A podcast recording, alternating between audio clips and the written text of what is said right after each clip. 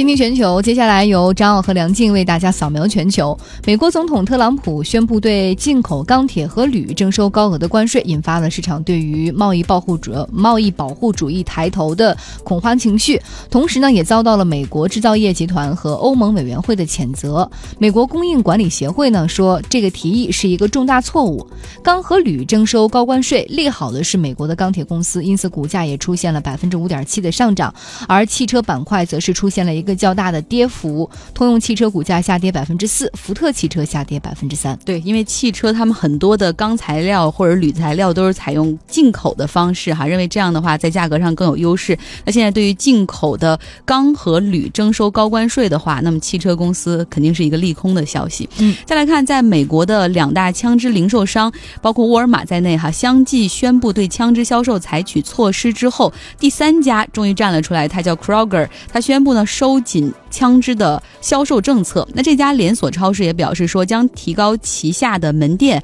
购买枪支和弹药的最低年龄的门槛。嗯，再来关注传统的这个豪车品牌捷豹哈，他们发布了目前的首款纯电动汽车 iP 四。捷豹表示说，这款汽车呢，可以在摄氏四十度至零下四十度的状态正常的行驶，而且。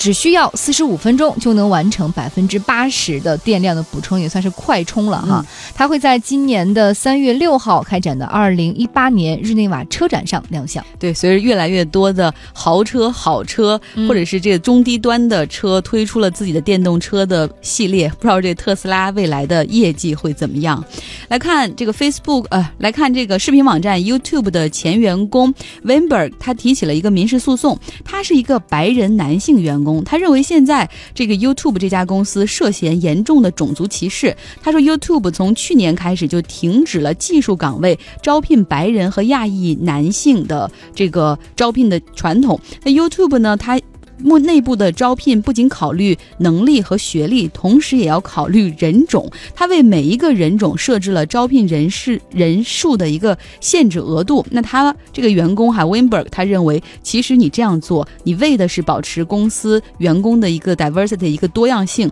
但你无意中实际上是涉嫌种族歧视的。再来关注加拿大地方法院最近做出的一份裁决：用户 Emily 廖一直在网络上对她的拍摄婚礼照片的摄影师进行恶意的留言攻击，造成对方的商业诚信受损，因此法院判决他需要赔偿对方十一万加元的损失费，等于说给差评，然后被罚了十一万。对，事情就是这个 Emily 廖本来自己结婚，然后呢，她在婚礼上就请了这样的一个摄影师给她去拍照，然后各种不满意，然后之后呢。就这个摄影师可能态度又不是很好，所以艾米丽·利奥就想尽各种办法，在这个摄影师的 Facebook，然后在他的各种这个点评系统里 Yep 上面各种去差评，结果也现在是为了他这种恶意攻击留言，也是要付出代价的哈。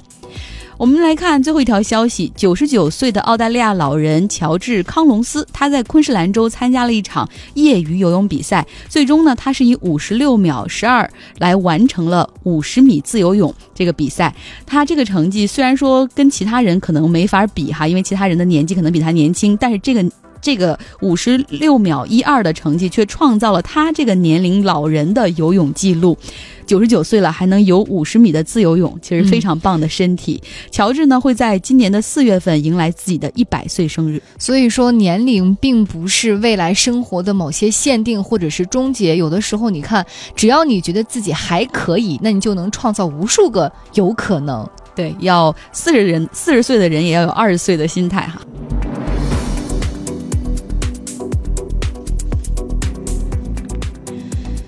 知识分享，马上来聊之。物理学的电与磁哈，之前呢我们聊到说切割磁感线是可以产生电流的，那它直接产生的是交流电，之后要通过转向器出来的才是直流电。那爱迪生哈发明大王，他最开始卖的就是直流电，但是直流电也有一些缺陷，比如说它没有办法变压，所以为了保证传输当中的这个损耗小，只能是每隔一段距离就建一个发电厂，但是这样成本就太高了，所以那个时候电很宝贵，而且很贵，因为你不仅要为电花钱，你还还要为建这个发电厂花钱。对，那我们再来看挑战爱迪生的是谁呢？就是提出交流电的特斯拉。其实特斯拉他才是一个真正意义上的科学家。对，后来呢，这个因为跟爱迪生闹掰了，特斯拉加入了西屋电器，最后终搞出了这个交流电。那在和爱迪生竞争的过程中，他的交流电最终获得了市场的认可。而我们现在大家所使用的电源也都是交流电。所以今天我们要继续来连线人大附中的物理老师李永乐，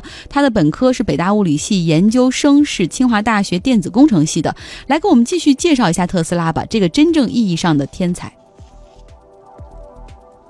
所以整个世界就承认特斯拉了，因为它确实可以帮助人们做一件事情，就是可以把一个电流进行远距离传输。我们现在其实还是得益于特斯拉的这个贡献。我们可以在山西利用火力发电机啊，把这个煤变成电，然后再通过高压输电传给北京，在北京使用。那么相反，我们如果用直流电的话，我们必须做这样一件事儿，就是我们需要把山西的煤运到北京，然后在北京建立火力发电站。建立火力发电站之后，然后再把这个电传给我们。在这一点上看，特斯拉对我们的贡献是非常大的。其实特斯拉不仅是以这样的贡献，它的发明很多，有七百多项，其中呢还有很多到现在为止人们也不太清楚该怎么做。比如说无线输电技术，特斯拉在呃后期的时候一直在搞这个技术，无线输电就是我希望呢不用任何导线就可以把电能传输过去。当时特斯拉搞的东西到现在我们还没有太弄明白，只是有一些手机，比如三星手机，它有这种无线充电的设备，但是大规模的无线充电使用到现在还没有成功。所以特斯拉呢，有人形容为普罗米修斯啊，就是他离太阳太近了，所以把自己烧死了。特斯拉的晚年非常凄凉，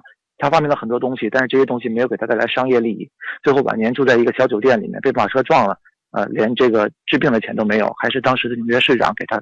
掏的钱让他去治病。最后晚年一个人就去世了啊。所以这个人呢，就是在科学上或者是在技术上是一个非常成功的人，但是呢，在这个商业上。或者在自己的生活上就是一个比较失败的人。就顺着这个电压和电伏来聊，好像不同的国家就是他们的电压也不一样，可能要去其他国家有的以前还要带个变压器。国际通用的电压呢，一般是有两种，一百一十伏和二百二十伏。啊，我们国家用的是二百二十伏的，当然也有一些地区用的是一百一十伏的，比如说我国的香港啊，以前就用一百一十伏的，然后日本地区也是这个一百一十伏的。啊，还有很多地方也是一百一十伏的。那么相比来讲呢，二百二十伏的电压它的损耗比较小一些啊。还是那句话，就是电压高的话，电流小，它损耗就小。那么一百一十伏呢，电压低，它就安全一些，但是它损耗会大一些。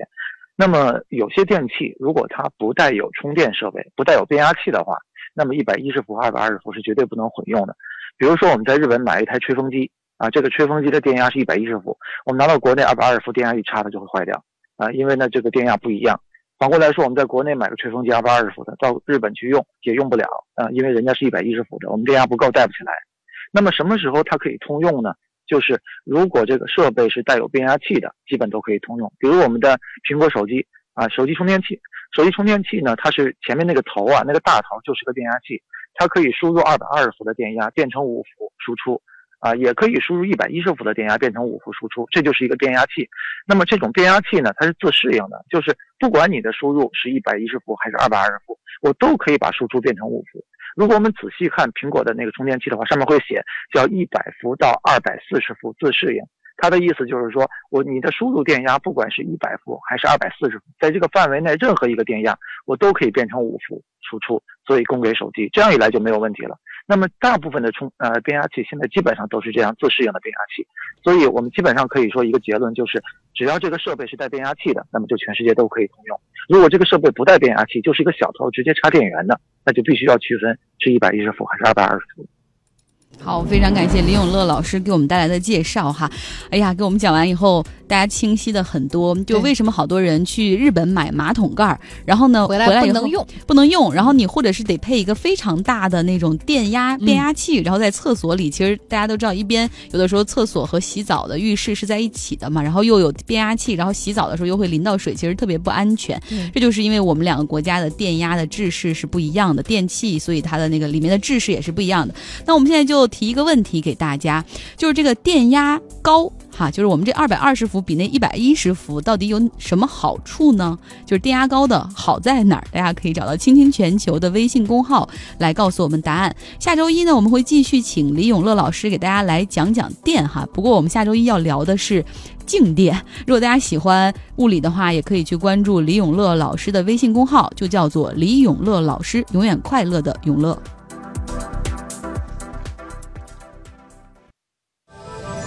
Welcome aboard. We are taking you to the billions.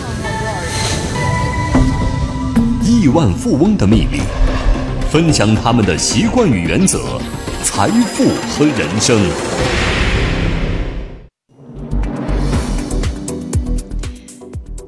Welcome aboard 哈，我们要来聊一聊亿万富翁的世界，要继续来说伯克希尔哈撒韦公司的老板巴菲特。巴菲特呢即将八十八岁，他的投资组合过去五十三年来的平均年收益都是高于百分之二十的。巴菲特接手伯克希尔哈撒韦的时候，当时那还是一个纺织厂，那个时候每股的股票的价格是十九美元。五十三年过去了，如今每股的价格 A 类股票是二十一万美元。话说呢，我们已经讲美国的一九六七年、一九六八年的时间已经。快有三四天的哈，那个年代就是非常的大牛市，然后各种的消息、内幕、题材非常的多，然后导致很多投机的情绪也在高涨，然后很多人都在赚快钱的时候，巴菲特在这个时候还看上了一家保险公司。嗯，来看看这家保险公司，名字叫做家庭保险公司。其实巴菲特从他开始做投资，呃，他就对保险这一类的股票还是算情有独钟，一直到现在，他对于保险的持股比例还是。很大哈，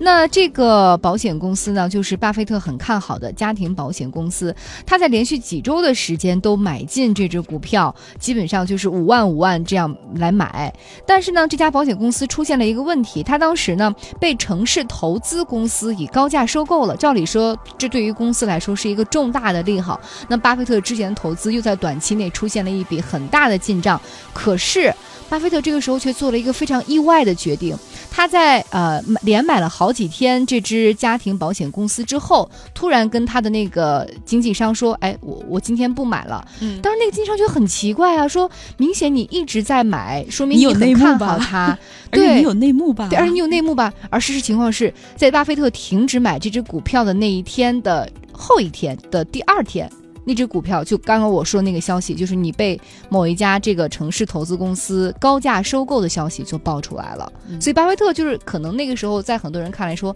他或许真的知道这个内幕，但是他没有因为知道这个内幕选择去继续买进，而是选择了停止。其实你说你买进也无所谓，对他不希望跟投机扯上一点的关系哈，因为他非常的厌恶题材股。呃，其实巴菲特对跟保险的关系，包括保险到底给他提供了多少有益的。现金流，他在每一年他致投资者的公开信中都会强调，包括今年的这个信中，他也是说，他说你看很多的基金，因为他们面临着投资者的赎回，甚至有很多的。寿险，因为就是有些投资者他不想买了之后就可以终止嘛，然后就可以把那个钱再要回来。其实都面临着一个现金流的问题，但是他所持有的财产险通常不会有这样的问题。而且巴菲特是不碰车险的，因为车险的理赔周期太短了，他很精明的在这些方面。对，那我们说回到在这个一九六八年，其实这个那个年头呢，道琼斯指数爬上了九百九十点的高位，然后甚至还站到了一千点那个时候的高点哈，然后现在都两万多。点了，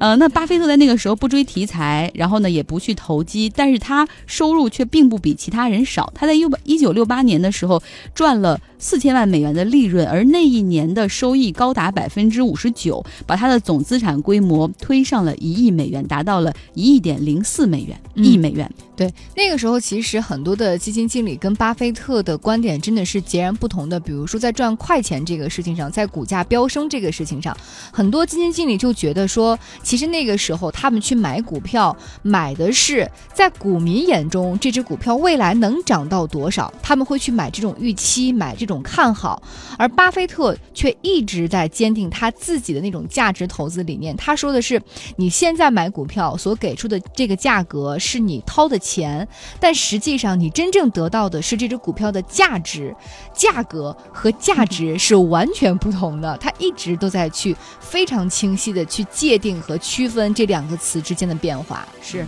当然了，这个牛市不可能一直都持续下去哈。到了一九六八年底，牛市终结，然后市场上就开始了这个扭转熊的时候，特别可怕，几乎就是很多股票是一夜暴跌，市场是一片哀嚎。而巴菲特没有受到其中的影响，而在其他公司都。开始清算自己的投资组合的时候，巴菲特反倒是过得非常的舒服，甚至开始在市场上去寻找那些低估的。那些好的股票。对，说到这儿，想起了之前这个提到的一个细节，就是巴菲特他是在刚刚进入到这个资本市场运作的时候，他是经历过经济大萧条。那时候我们还说，经济大萧条的时候是他的童年期，童年期对于一个人的成长，对于一个人的啊未来的生活，其实影响很大。巴菲特特别害怕那种大萧条，那种大的退步退步，所以在他成为了一个这个投资人的时候啊，去买股票的时候，巴菲特把当时。当年他经历过的经济大萧条的新闻简报剪了下来，然后放到了他的办公室里，时时刻刻提醒自己，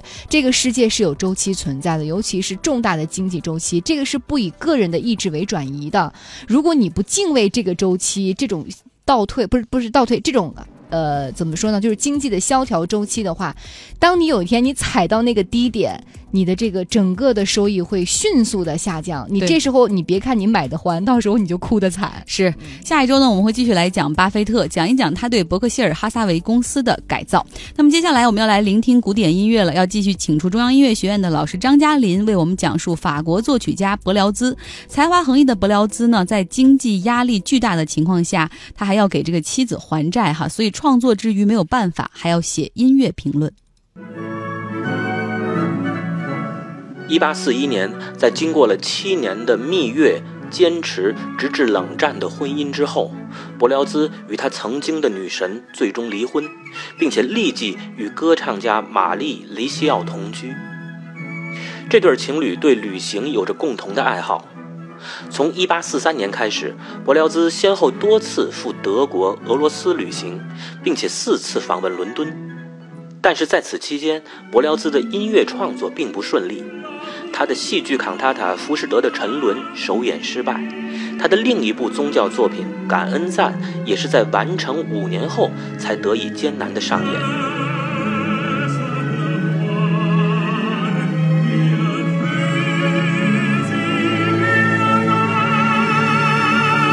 特别是他的鸿篇巨作五幕歌剧《特洛伊人》，因为过于庞大和复杂。在当时无法完整的在巴黎歌剧院上演，这令他非常沮丧和愤慨。一八六二年，伯辽兹完成了他的最后一部作品，根据莎士比亚的戏剧改编的《比亚特丽斯和本尼迪克》。此后，他停止了音乐创作。一八六九年三月八日，伯辽兹逝世于巴黎。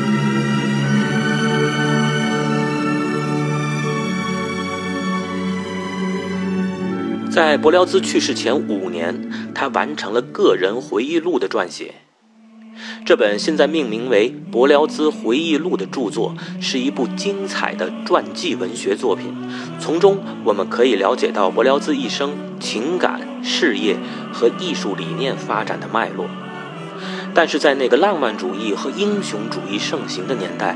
这本回忆录当中的许多事件和细节的可信度是存在疑问的。它更适合像约翰·克里斯多夫那样当做小说去欣赏，而被当作史料研究的时候呢，仅供参考。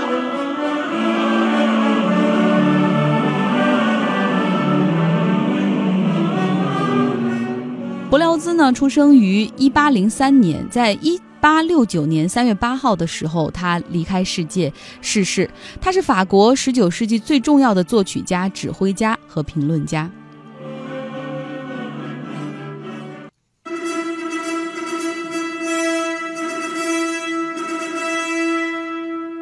伯辽兹是西方音乐史上第一位没有身兼演奏家的作曲家。在此之前的西方作曲家几乎都是键盘乐器演奏家或者是提琴演奏家，而伯辽兹虽然在少年时代学习过笛子和吉他，但也没有达到演奏家的程度。他几乎完全不会弹钢琴。因此，他是西方音乐史上极为罕见的作品列表当中没有钢琴和室内乐作品的一线作曲家。但他后来成为了一位杰出的指挥家，也正因如此，他在管弦乐队配器方面的成就是前无古人的。他所制造出的丰满华丽的管弦乐队音响，不仅在当时令人叹为观止，对后世的作曲家也都产生了深远的影响。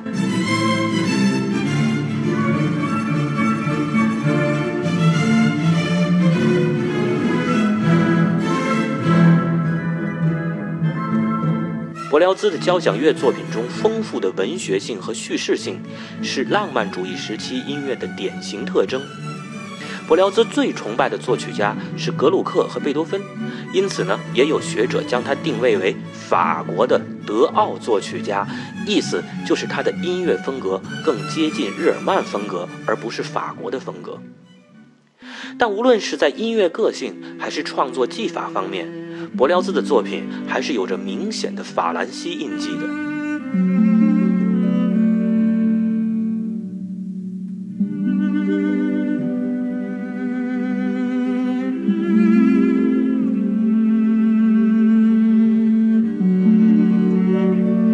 尽管他的音乐没有后来弗列、德彪西的作品那么敏感微妙，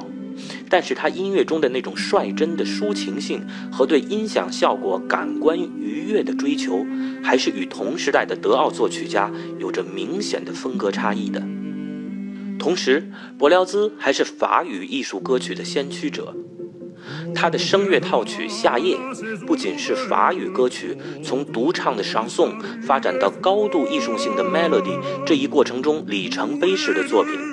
同时还是为交响乐队与人声而作的声乐套曲这一题材的先驱。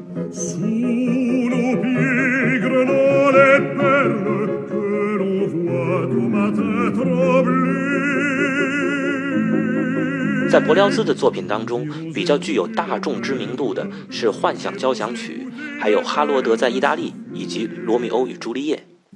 在此，我想特别推荐的是他于1837年完成的《安魂曲》。柏辽兹的《安魂曲》或许因为之前有莫扎特的《安魂曲》，之后有弗列的《安魂曲》，因为这两部《安魂曲》的名气实在是太大了，而夹在中间的这部柏辽兹的《安魂曲》呢，经常被人忽视。但这其实是一部气势宏伟又有很多感人细节的伟大作品，是柏辽兹在合唱与管弦乐队领域杰出才华的集中体现。嗯，感谢张嘉林老师的介绍。今天的节目就到这儿了，正确答案和获奖听众我们将发到微信公号上。倾听全球，下周见。